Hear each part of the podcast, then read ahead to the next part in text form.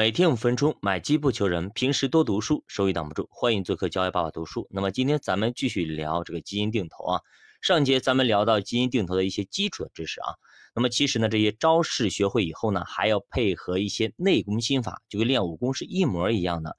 你如果是傻傻的定投，真的能赚到钱吗？有些人说，哎，我是为什么傻傻定投就赚不到钱呢？对不对？为什么我投了两年，投了三年，甚至投了五年还赚不到钱呢？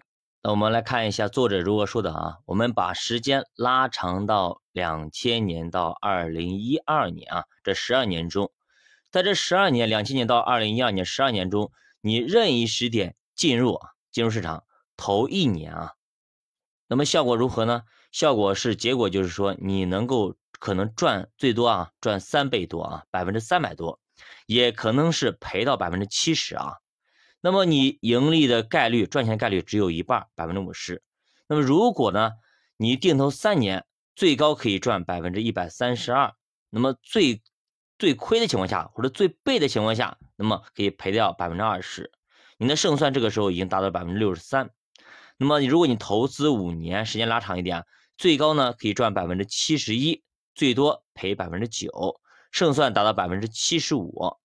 如果任意时间你进去。定投个十年，那么你的胜算就是百分之一百，最高年化是百分之四十六，最低收益也有百分之七，所以定投坚持十年，你绝对不会赔钱。那么年化收益呢，在百分之七到百分之四十六之间，算下来至少也有百分之十五以上的年化了。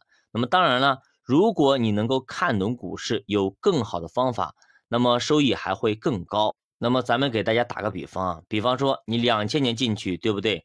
那么两千年进去，你等到十年的话，你定投到二零一零年，但是在其中有没有我们止盈的点呢？肯定是有的。二零零七年就是一个特大的牛市，对不对？是有史以来 A 股有史以来最大最大的牛市，所以那个时候二零零七年就达到了你的止盈点，就肯定走，赚的盆满钵满。其实那个时候没有走，你再往后走，就只是到了二零一零年那个时候止盈，你也是赚钱的，对吧？这中间肯定是咱们抓住了一个大的牛市，对吧？那么再比如说，那么到了二零一零年开始定投，那么到二零二零年有没有抓住一个牛市？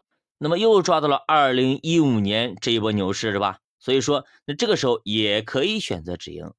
所以这止盈完之后呢，你就等啊，你就等那个二零一八年的出现。二零一八年的时候，慢慢布局进去，定投定投，哎，到了二零一九年或者二零二零年，又来到了一个止盈点。那前面也一样，零七年你止盈之后再等啊，对吧？那零八年又是一个慢慢布局的时间点。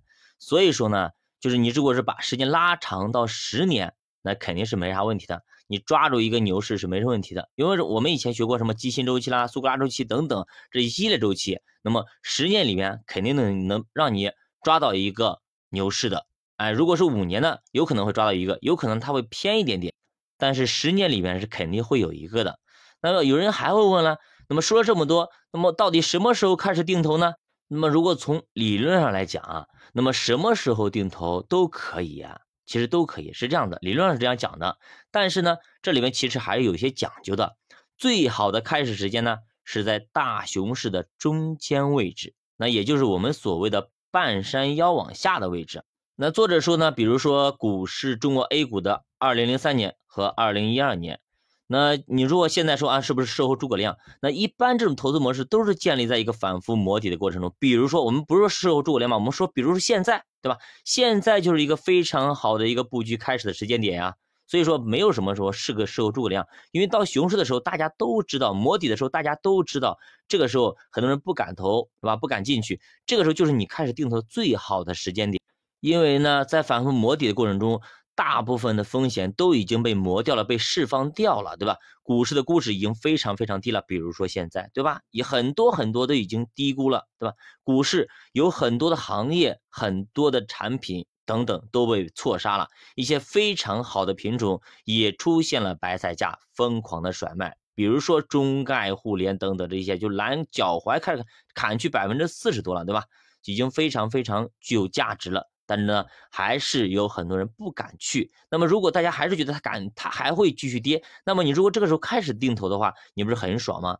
比如说，我们前一段时间刚刚进来的很多新的小伙伴，对吧？他们就是刚刚接触投资，刚刚开始定投，那么他们呢，这种心情等等，那就比这些前面开始很早的定投的很多人，那么要舒服很多。毕竟呢，前面定投资的很多人呢，他已经出现了账面的浮亏，对吧？但是这些刚刚进来的人，他们开始定投，资金刚刚往里放，那么他们巴不得它能多跌一点呢。这就是心态的不同，仓位决定你的心态。好的，教爸读书陪你一起慢慢变富。如果大家对投资感兴趣，可以点击主播头像关注主播新米团，跟主播一起探讨投资智慧。再见。